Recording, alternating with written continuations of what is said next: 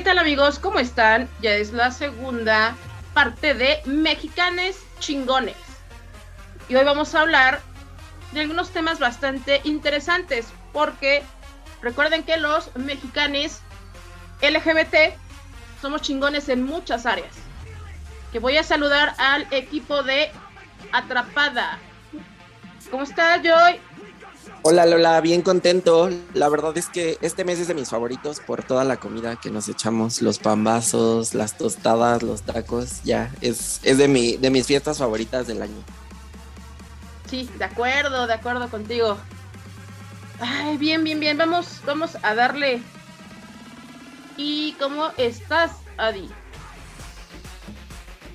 Hola, hola, igual súper contenta, ya se acercan mi temporada favorita también, igual feliz porque ya vamos a poder comer demasiado, un platito de pozole o dos. bueno, tal vez tres, pero... Si eres, ok. Lalito, ¿cómo andas? Hola, hola. Bien, bien, bien. Aquí, pues ya, con, con los antojos. Que ya andan hablando de comida, listos para dar el grito. ¿En dónde? Bueno, pues donde caiga, amiga. Eso, Hay que estar eso preparados para todo.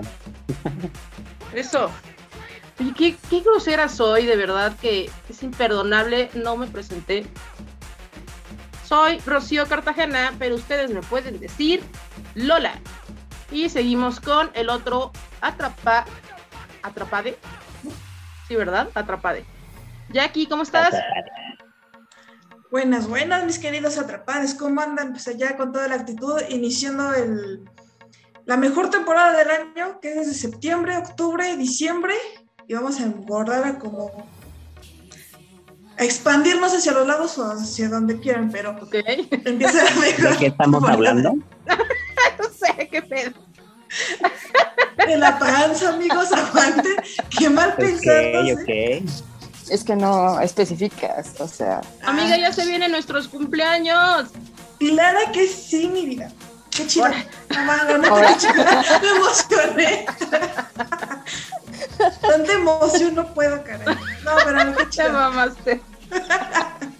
Ok, vamos, vamos a darle al episodio. Porque aquí ahorita nos vamos a descontrolar. Y no. Bueno, sí, pero no ahorita. Es el momento de que hablemos de arte. Chicos, chiques, díganos qué nos traen de arte. Oye Lola, antes de que, de que arranquemos con, con el tema ya de lleno, quiero dar una disculpita a nuestros atrapades que nos escuchan. La vez pasada di un dato erróneo. Perdónenme, ya lo investigué, ya lo actualicé. Y el lugar donde nace Sor Juana Inés de la Cruz se llama San Miguel Nepantla en Estado de México. Nada más quería como, como corregir ese dato porque por ahí este, me di cuenta después. Bueno, nos dimos cuenta después. Entonces, ¿Se dieron para que lo sepan por si sale en su examen de historia. Son, son cosas que Este. pasan. Ay, sí, sí, de pronto ya echaste las palabras y cuando te das cuenta, ching, ¿qué dije? Pero bueno, esta vez les vamos a platicar un poco de arte y nuestra primera artista mexicana con la que arrancamos, mexicana, mexica, sí, mexicana, ¿no? Sería. Este, con la que arrancamos este tema es, creo que la más, la pintora más popular de México y se trata de, de Frida Kahlo. Frida nace el 6 de julio de 1907 en Coyoacán, eh, Ciudad de México. Eh, y pues creo que sabemos mucho de Frida por, sus pinturas, por su legado artístico, que ha sido uno de los más importantes a nivel internacional, pero poco se ha escarbado en su vida privada en el aspecto de su bisexualidad. Creo que realmente ha sido un referente eh, más del lado feminista, más de como pintora, pero poco hemos tomado el estandarte de, de esta persona como un símbolo bisexual. ¿no? Entonces, en este caso, por eso fue que quisimos agregarla a este listado. Creo que era súper importante. Todos sabemos de su amor con Diego Rivera y no dudamos de que, fue un amor súper bonito y súper peculiar, porque creo que también tuvo sus peculiaridades. Tuvo momentos muy sanos, pero momentos muy tóxicos y, y eso sí les gusta Frida, pues investiguen más o vean sus películas, lean sus libros. Pero ahorita me voy a enfocar a los datos de su bisexualidad. Eh, Frida nunca tuvo tema en, mencionar que era bisexual o en dar a, conocer como sus pasiones por la mujer eh, y obviamente también por otros hombres pero tampoco fueron 100% conocidos o reconocidos en la sociedad, sino más bien eran como rumores a voces, secretos a voces, perdón, o como que los establecían de un punto mm, pues más superficial. Supongo yo que por la sociedad de ese tiempo, ¿no? Por la manera en que se configuraba la sociedad, pues obviamente no había espacio para expresiones eh, del ámbito LGBT, en este caso de la bisexualidad, y para que fueran como eh, aceptados, ni siquiera, más bien ni siquiera aceptados, o sea, que fueran reconocidos, ¿no? O sea, más allá de si los aceptaba o no la sociedad, ni siquiera los, los trataba de ver ni tocar esos temas. Entonces, eh, encontré que en 1928 conoce a Tina Modotti. Tina Modotti era una eh, fotógrafa que con, con, la cual se relacionó en una amistad, pero también se llegaron a, a establecer algunos rumores de que quizás había una relación más sentimental entre ellas. Eh, diez años después, en 1938, eh, André Breton, que era un líder del movimiento, eh, surrealista, llega a hospedarse un tiempo con, con Frida y con Diego, y la esposa de este personaje, llamada Jacqueline Lamba, eh, también tuvo una relación como muy cercana a Frida e igual surgieron como algunos temas ahí de que quizás había algo más que una amistad. Eh, un año después, eh, Frida se va a vivir a París y allá conoce a una vedette súper popular para esa época que se llama Josephine Baker, eh, con ella también establece una relación. Esta sí fue un poco más, em, digamos, como explicada o expresada más bien por Frida en algunas de sus letras, de sus escritos, pero esta vedette también igual como que no la aceptó porque obviamente corría riesgo su, su imagen. Y una de las más populares, eh, sabemos que fue Chabela Vargas. Chabela, pues sabemos que es abiertamente lesbiana. En ese tiempo, quizás no era abiertamente, pero pues tenía muy clara y definida su sexualidad. Eh, cosa que le pareció interesante a Frida Kahlo y establecen una amistad muy cercana. Igual no hay datos sobre si hubo una relación, pero sí existen eh, varios escritos, cartas en los que dicen y hablan sobre sobre que la admiración que se tenían una a la otra. Entonces, eh, pues, ah, bueno, y, una más, perdón, eh, fue la pintora Georgia O'Keeffe, espero estarlo pronunciando bien, eh, ella era 20 años mayor que Frida e igual dicen que intercambiaron como cartas en las que se, hablaban de esta admiración, pero también la llevaban a un ámbito un poco más amoroso. Entonces, pues para cerrar, a menos que alguien más quiera agregar ahorita algo de, Frida, eh, sí me gustaría que la, la reconociéramos como una revolucionaria bisexual porque creo que este aspecto fue fundamental para la mujer en esa época y que creo que se ha perdido, ¿no? Un poco de nuestros íconos bisexuales. Igual ahorita, Lola, me gustaría que nos dieras tu opinión al respecto, tú que eres bisexual, eh, pero creo que para las personas bisexuales ha sido más complicado establecer su identidad o su orientación en nuestra sociedad y obviamente con estos referentes nos damos cuenta que también en esa época era complicado y que es muy poco lo que se ha avanzado en el aspecto bisexual. Sí, de hecho, bueno, son dos cosas, ¿no? Pero contestando a tu pregunta, sí, de acuerdo, o sea, hay un montón de prejuicios sobre las personas bisexuales dentro y fuera de la comunidad.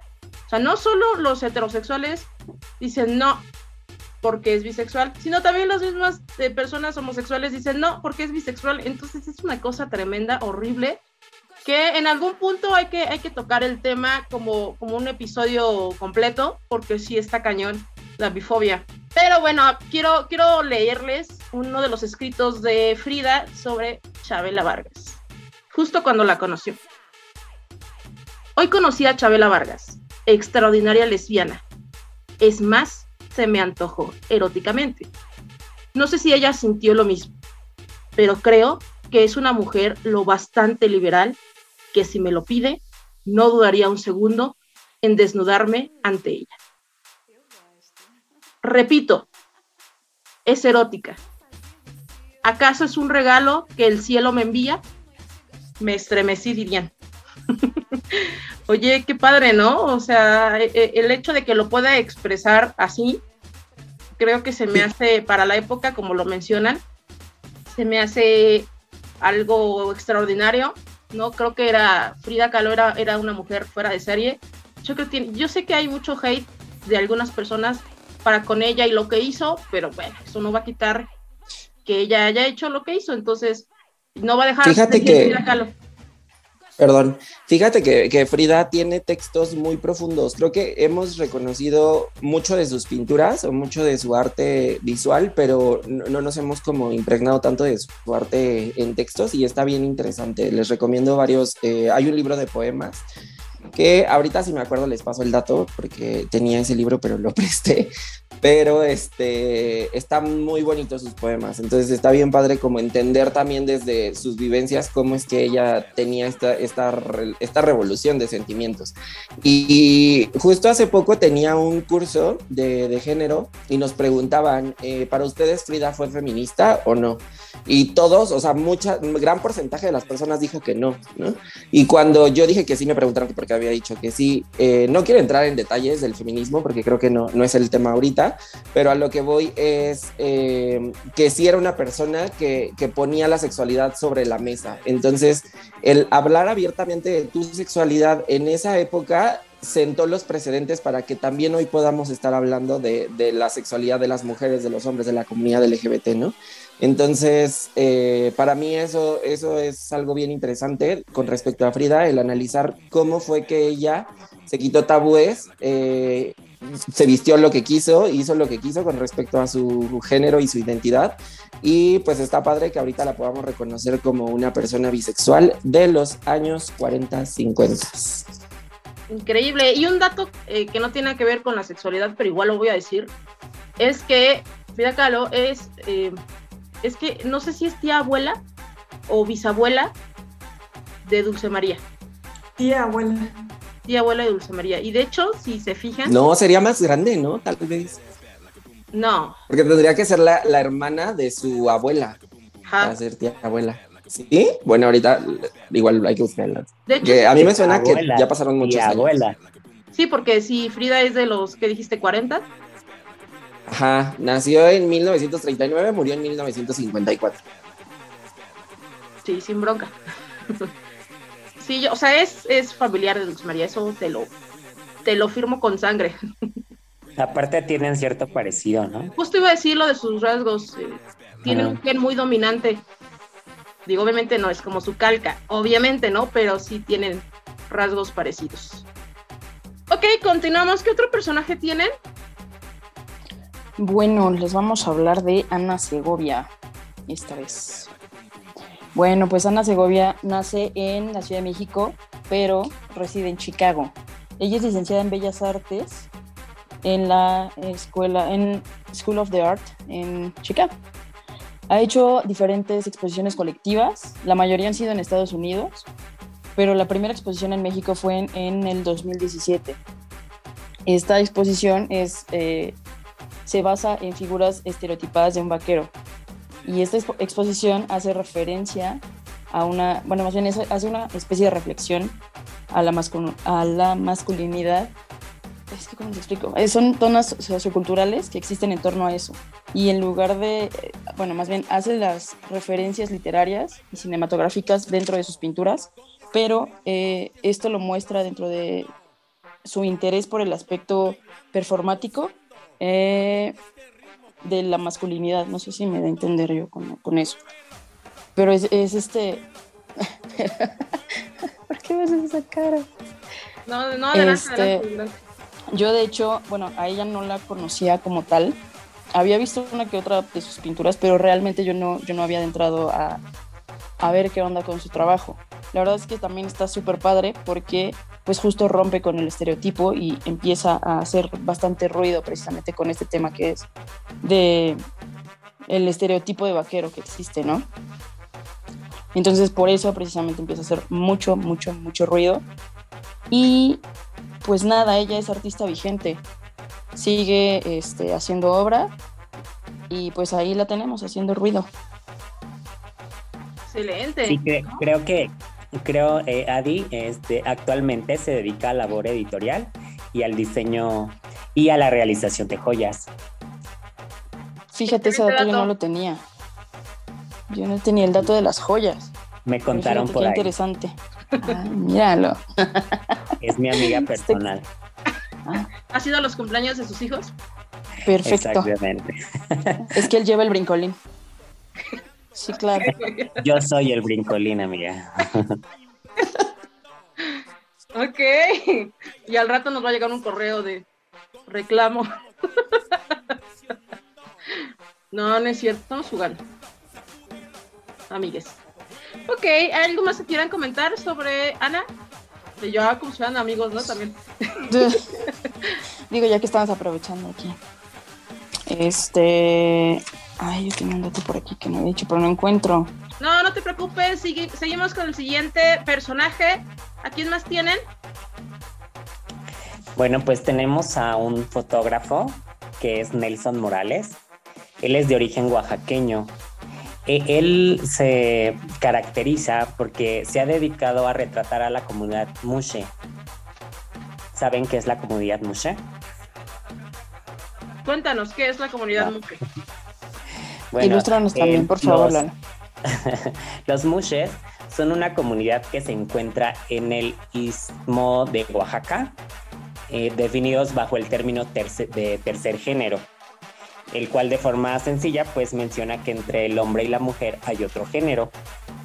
Esto yo no lo sabía.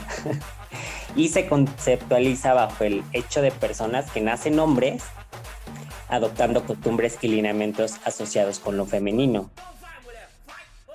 Qué interesante, ¿no?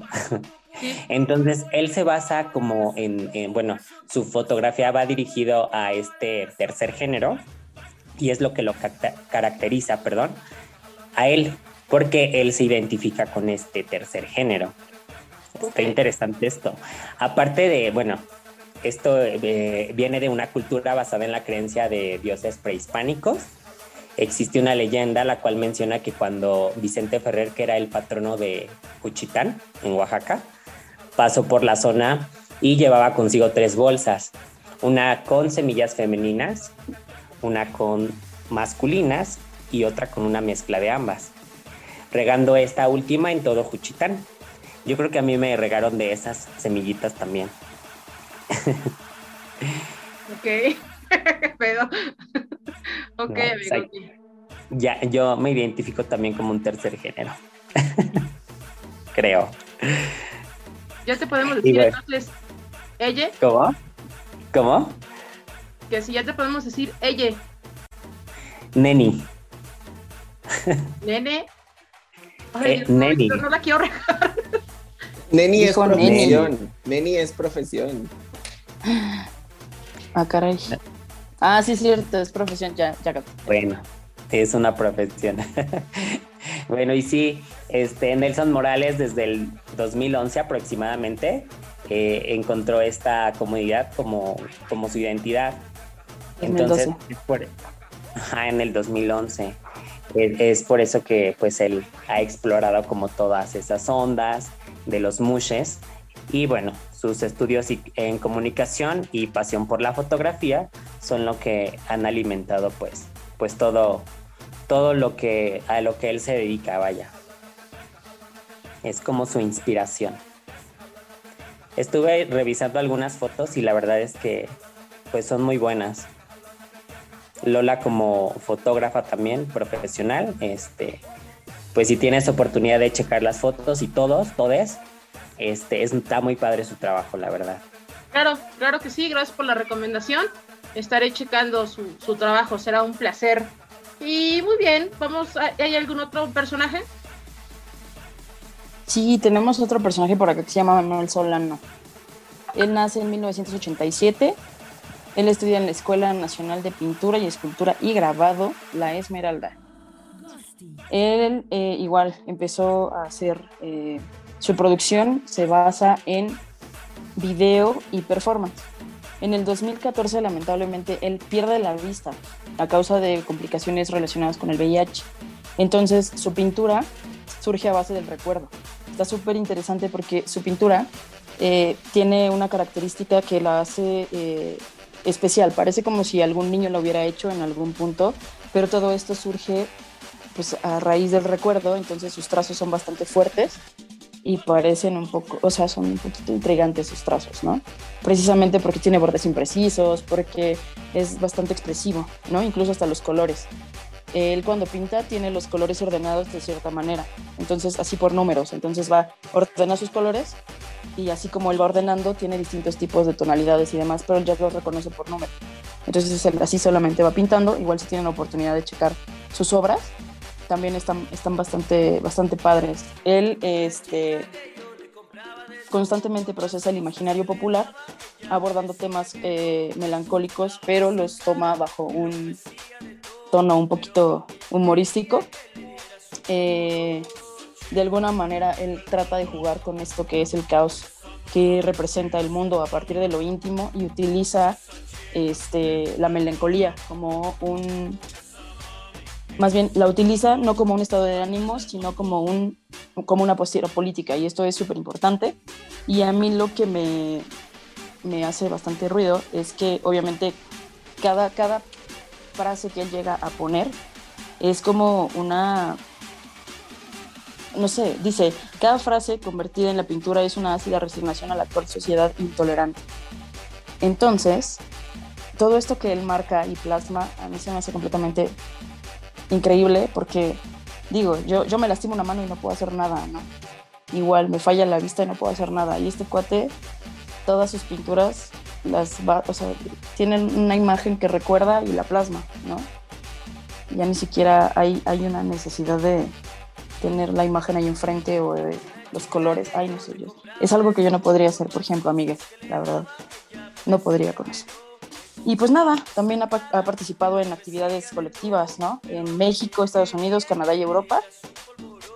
Tiene una, exposición bastante padre que a mí en lo personal me encanta. Se llama Pop y Límites de lo Sensorial. Si ustedes tienen la oportunidad de checarla, también se las, se las recomiendo.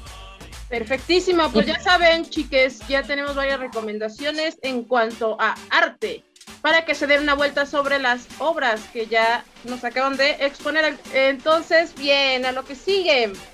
Ahora tenemos la maravillosa sección de deportes. Porque sí, también tenemos deportistas de la comunidad LGBT. ¿A quiénes tenemos, Jackie? Bueno, pues vamos empezando con Jorge Luis Martínez, el cual obtuvo una medalla de oro en, en las pruebas de 100 metros en los carriles de patinaje de velocidad en los Juegos Mundiales de Birmingham en el 2022. Cabe destacar que este muchacho tiene 33 años y es sonorense. Y en el 2019 también ganó una medalla de bronce en los Juegos Panamericanos. Mm, continuamos con una persona que se llama Ricardo del Real Jaime, el cual este, tiene 48 años de edad, pero anteriormente a sus 44 años hizo su transición a, hombre. Anteriormente era Mónica del Real y este, tiene cuatro años de transición y es de Aguascalientes. Este personaje es taekwondoín y comentarista. Ganó tres medallas en el Campeonato Mundial de Taekwondo entre 1991 y 1997 y otras tres medallas, de la cual una de ellas fue de oro, en los Juegos Panamericanos de 1995 hasta personajes trans también tenemos en el deporte, en el mundo del deporte y es algo muy, muy, muy padre y caso de, admirarse. Sí, claro, es que es que es lo que la gente no, no, quiere entender, que existimos en muchas áreas, en muchas, eh, en muchos lugares, ya para acabarlo, ¿no? O sea, desde el arte, ciencia, tecnología, música, etcétera, eh, entonces ya solamente es cosa como que cada quien vaya saliendo y vaya hablando y vaya alzando la voz para que vayan conociéndolo. Porque nos pues, apoderaremos del mundo.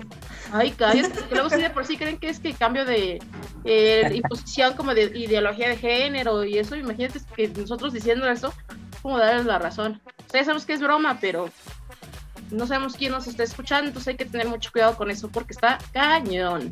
De hecho con el lobby LGBT porque no somos comunidad. Hay que investigar más, pero sí, precisamente tenemos muchas personas en el ámbito deportivo, en el ámbito este, artístico eh, somos muchos y es algo que debe de visibilizarse porque es algo normal, es lo más normal, existimos desde hace años y en todos los ámbitos sabidos y por haber. Continuamos ahora contigo, queridísima Lola.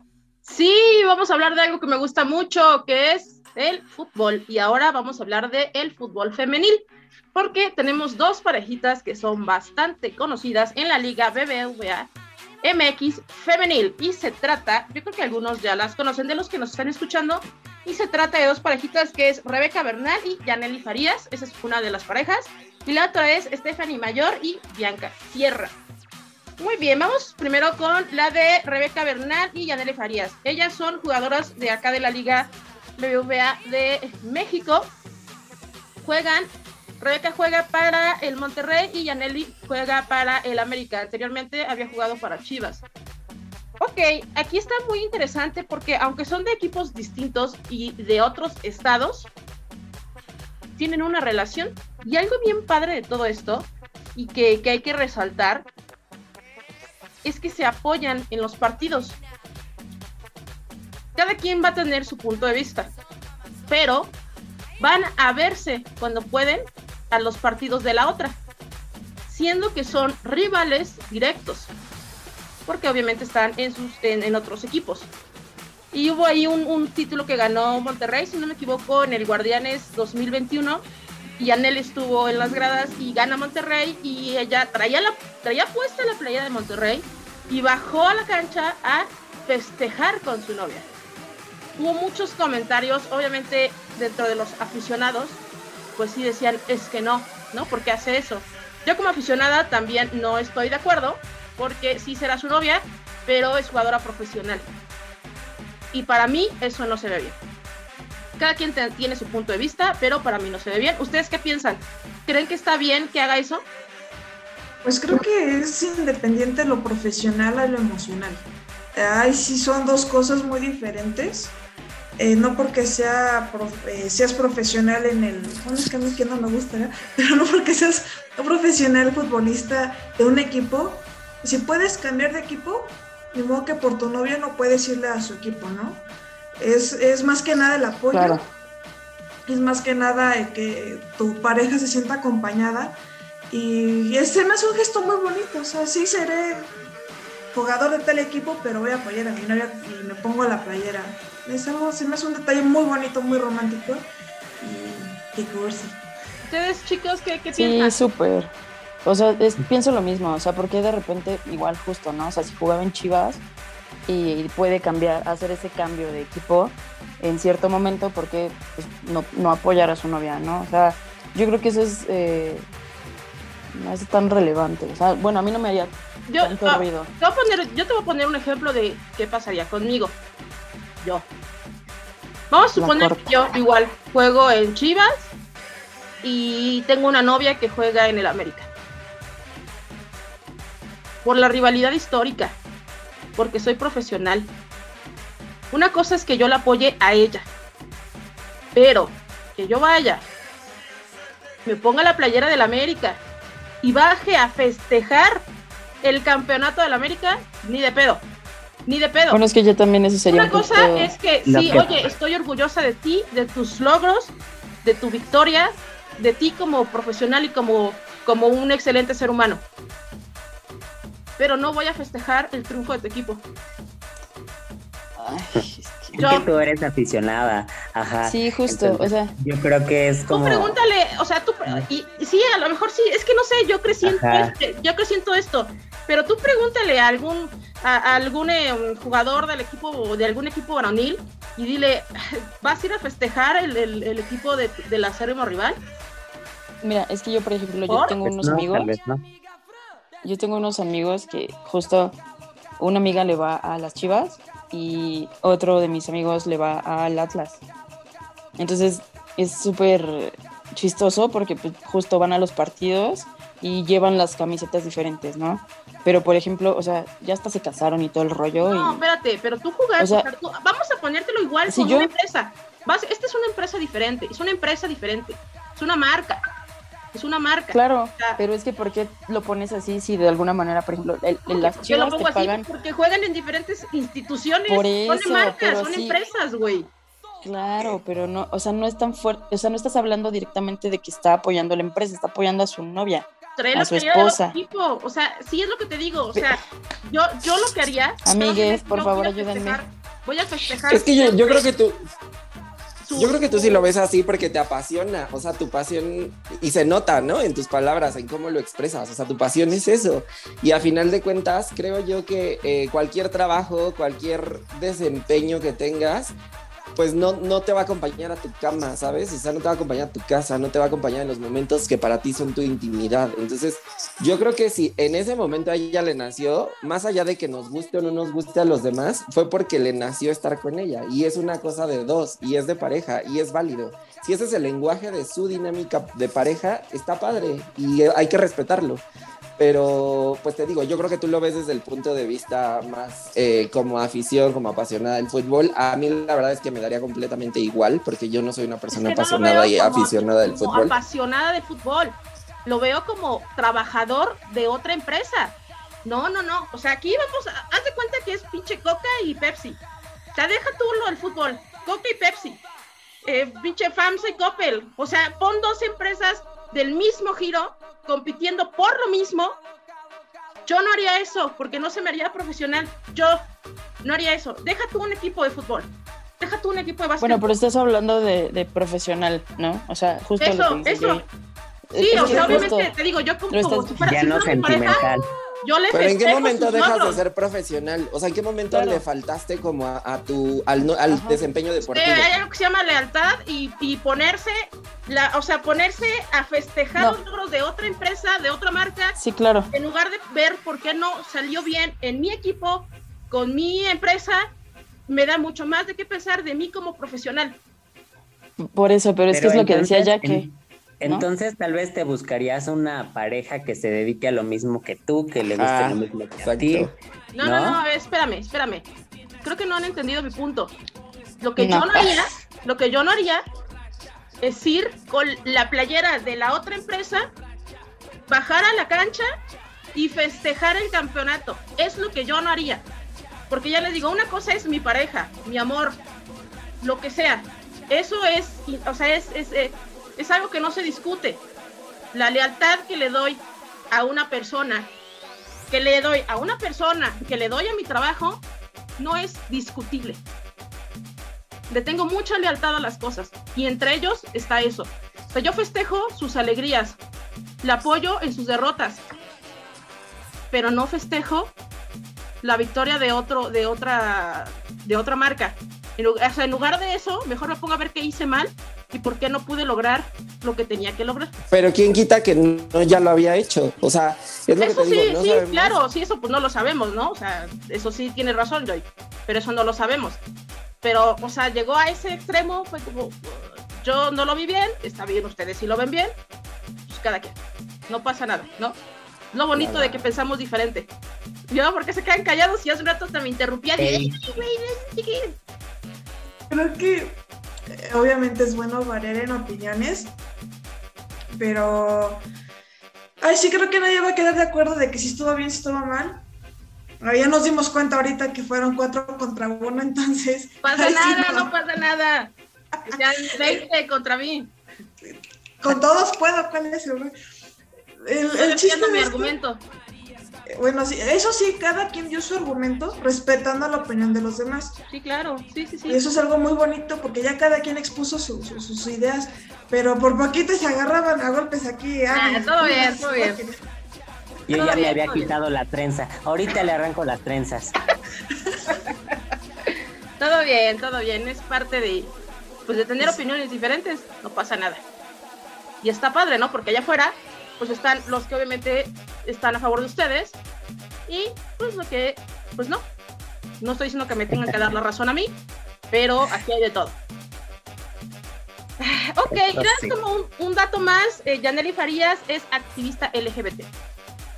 Algo importantísimo. Ahora, ella no nació en México, se- nació en Estados Unidos, pero tiene la doble nacionalidad. Rebeca sí nació en México. Y bueno, seguimos con la siguiente pareja porque estas chicas ya se casaron. Y son también de alguna manera como un icono para eh, los seguidores de la Liga BBVA Femenil MX. Y como les decía, es Stephanie y Bianca. Ellas han sido un eh, pilar importante tanto en selección, en, en, las etapas en las que han estado, como en sus clubes.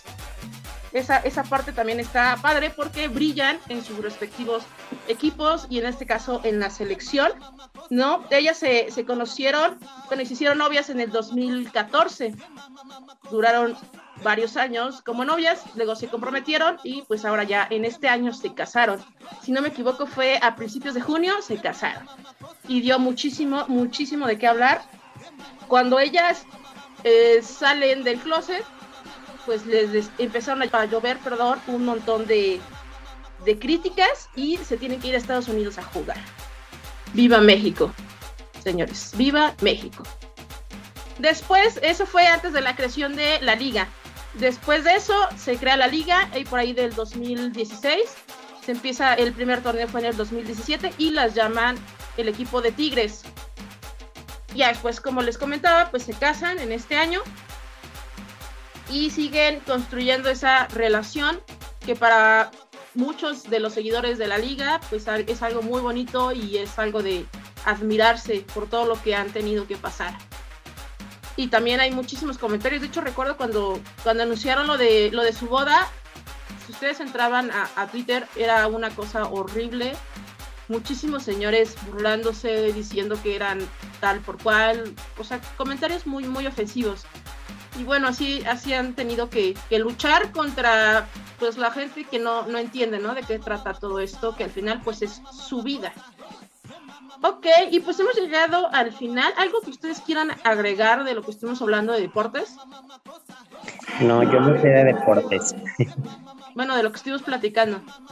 Pero, pero pues sí, ¿no? O sea, se trata de, de que nuestros oyentes pues tengan más conocimiento sobre la historia de, de nuestra comunidad, de nuestro ambiente, de nuestro entorno y, y, que sepan que no es una moda, no es porque, no sé, se nos antojó, o sea, sí también de repente, pues pero pues esto viene desde, claro, esto viene desde, sí, viene desde antes, ¿no? Y, y, y bueno, aquí les compartimos un poco de lo que pudimos investigar y espero que haya sido del agrado de todos. Excelente, gracias Lalo, sí, de acuerdo contigo pues los invitamos a que escuchen la primera parte de este episodio, que igual se llama Mexicanes Chingones, parte 1, así de sencillo. Y nos pueden escuchar, ¿en qué plataformas nos pueden escuchar? Lalo. Spotify, Anchor. Ok. Amazon Music. Eso. Claro. Más. Sí. Y también ya nos pueden escuchar y ver en YouTube. Sí, no están todavía todos los episodios, pero sí. Pero ya pueden. Sí, claro. Y también síganos en TikTok. Instagram, Facebook. Y Facebook. Sí, y ya Síganos, estamos pues, contándoles sobre lo de los premios del orgullo gay, que pues ya nos estarán avisando cómo está, porque había una premiación y hasta ese entonces pues nos van a decir quién ganó. Manden sus buenas vibras. Todas las buenas vibras. Exacto, exacto, todas las buenas vibras. Y bueno, eso es todo de mi parte. Eh, estuvo con ustedes Rocío Cartagena, alias Lola. Adiós. Bye. Adiós, viva adiós. México. Adiós. ¡Viva México! ¡Viva! ¡Woo! ¡Ey! Saquen el pozole. Los tamales. Las tostadas. El Ay, ponche. sí. El ponche. ¿Te Con adelantaste? amigo? tequila. Con El piquete. es Digo, El ¿no? ponche es después. Era el El piquete. ponche es después. ¿El piquete en dónde? Mejor el Que en el pulque. piquete. ¿El piquete piquete. dónde? Donde De caiga. costillas, amigos. Si vayan a dar el grito con alguien, cuídense. Por favor.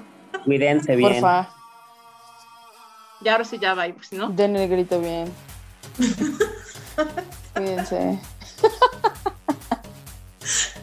Ya, bye, bye, bye, bye, bye, bye. Adiós, adiós.